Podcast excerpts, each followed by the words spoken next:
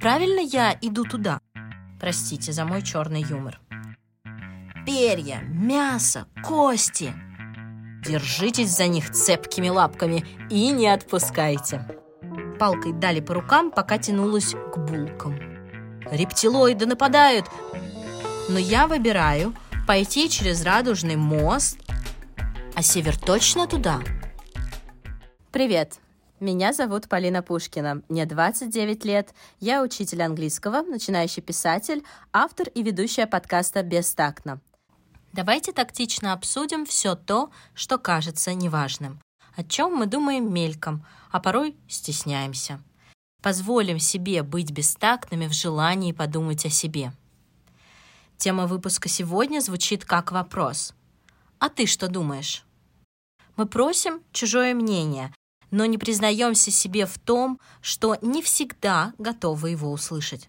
На самом деле мы запрашиваем конкретную реакцию, а получаем...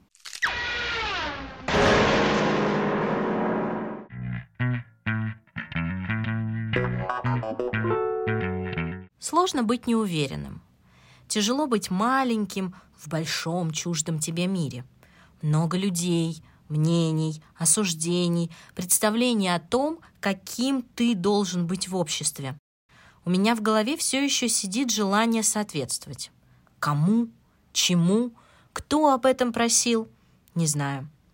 Но мне постоянно нужно сверять ориентиры, как будто я иду по карте, но всегда путаю север и юг, восток и запад. Прошу мимо идущих помочь, а правильно я иду туда? А вы как думаете, если я выберу такой маршрут, я быстрее дойду? Похоже на синдром потерянного ребенка. А тут люди уверенные, они знают, как жить. Или общество ставит стены слева и справа, чтобы было удобнее идти вдоль них. Ты и не видишь, что за стеной, не видишь свои горизонты, кроме того, что впереди но зато знаешь, как смело идти вперед. Вот же, вдоль стены. Изначально мы стоим в поле.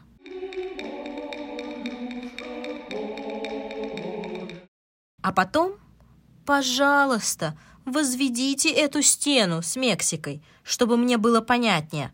Простите за мой черный юмор. Стена — это про безопасность? Да, ориентир — от стены падает тень, и ты постоянно в темноте. Бредешь и бредешь, и только на час выглядывает солнце между левой и правой стеной. Чем выше ограждение, чем выше эти стены становятся, тем меньше светит солнце. Ладно, достаточно метафор.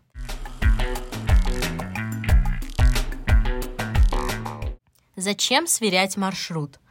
Зачем задавать вопрос «А что ты думаешь?» Бывает, что задаю вопрос, когда начинаю проект. Есть сомнения, как лучше начать, с чего, на что обратить внимание. Здесь я рассчитываю не на критику, а на рациональный ответ. Другое мнение. Человек обратит внимание на то, что я могла упустить. Здесь нет места оценкам. Например, есть два варианта – писать подкаст про смешные истории школьной жизни или про кризисные ситуации. Что будут слушать больше? Собеседник Рацио выдает спич, аргументы, факты, а я уже приму решение сама, прислушаться или нет. Здесь все четко. Задаю вопрос, когда хочу поделиться своей радостью. Окрыленная, спрашиваю, «Ну, что думаешь?»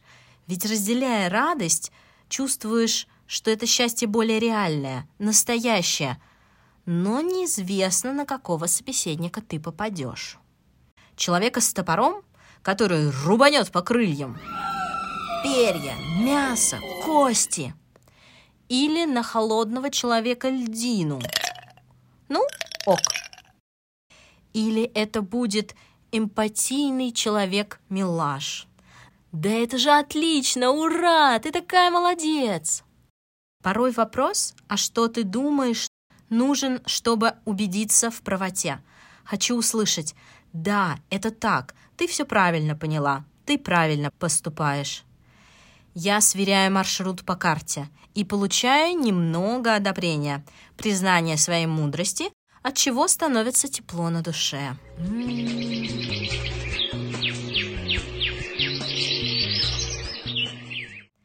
Лайт-версия эмпатийного милаша с добавлением рацио. Итак, получается, что у меня может быть несколько запросов.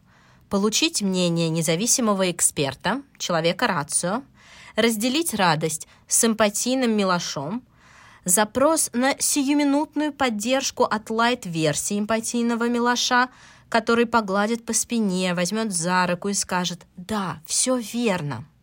Но не стоит забывать человека с топором. Он нужен в моменты, когда злость одолевает, и было бы хорошо, если меч возмездия будет словесно направлен на вашего обидчика, и вы вместе сможете размахивать им в воздухе.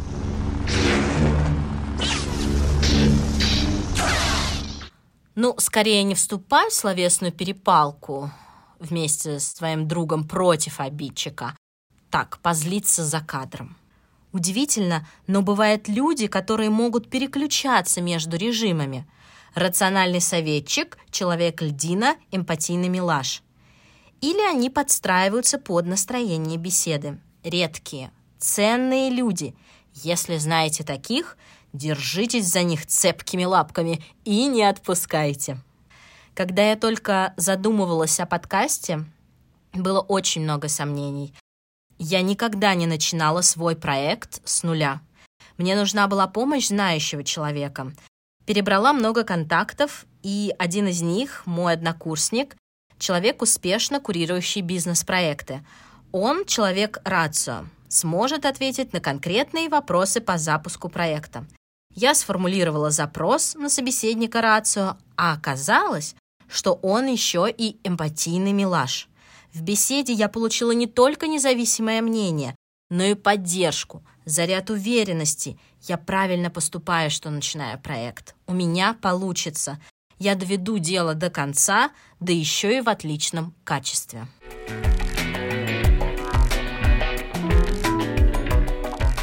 Что я понимаю про себя в момент, когда я задаю вопрос «А что ты думаешь?» Понимаю, что я слаба не уверена в своем решении, мнении, отсутствует доверие к себе. Как будто один раз палкой дали по рукам, пока тянулась к булкам. И теперь каждый раз осматриваюсь, откуда прилетит палка. Понимаю, что недостаточно внутренних ориентиров, недостаточно той карты, что загружена. Вселенский заговор. Мне дали не ту карту. Рептилоиды нападают. Где моя шапочка из фольги? Поэтому мне нужно сверить курс по чужому компасу. А север точно туда? Обесцениваю свой жизненный опыт и считаю, что его недостаточно для принятия взвешенных решений. А вот другие, куда мне до них, они знают лучше. Но вот нестыковка. С этими другими у нас разный бэкграунд, то есть отправные точки в маршруте. Мой путь может быть намного короче, если бы я доверилась себе. Но я выбираю пойти через радужный мост, лес и болото, как делает мой собеседник, который находится на юге Москвы, ведь ему так ближе, но не мне. Я слепо, в лошадиных шорах, иду так, как мне сказали. Дорога занимает час сорок вместо двадцати минут. Полинка Визуал.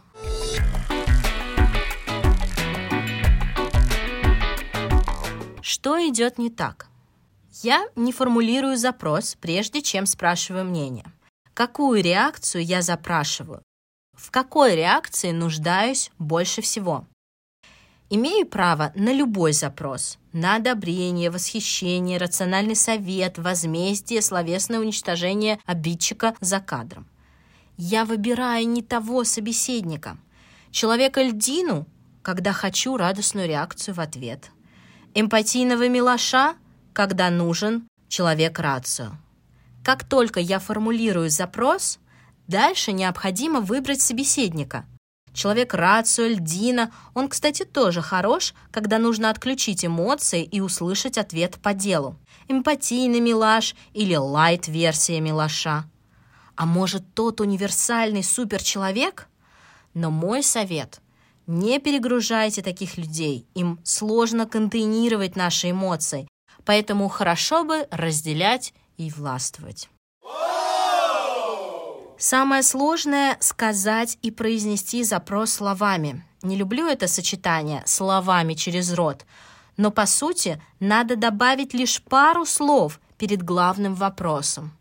Знаешь, сейчас я поделюсь большой радостью с тобой, и мне бы очень хотелось, чтобы ты меня поддержал. Дальше мы пляшем от радости, описываем все в красках и задаем заветный вопрос. А что ты думаешь?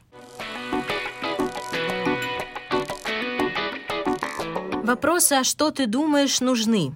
Мне так точно нужны. Хочу перестать стесняться и стыдиться своей слабости и неуверенности. Что в этом такого? Да, я часто сверяюсь и часто обращаюсь с таким вопросом. Ответственность за решение я все равно беру на себя, даже если задала восемь вопросов «А что ты думаешь?» Живые люди. Нам нужно восхищение, признание, рацию, радость собеседника рядом с нами. Какая бестактность разрешить опираться на мнение со стороны. На этом все. Ищите эмпатийного милоша и человека со световым мечом. Они все рядом. Не забывайте, пожалуйста, поставить звезды подкасту в Apple Podcasts. Там можно и отзыв даже написать. А еще я освоила комментарии в телеграм-канале. Они теперь открыты. Пишите, пожалуйста. Мне очень сложно писать выпуски в пустоту и тишину. Я всегда радуюсь вашим реакциям. Также не забывайте про комментарии в Инстаграме. Вы можете оценить нашу обложку, над которой наша художница старается. Нике будет очень приятно. И мне, и мне в том числе. Спасибо. Пока.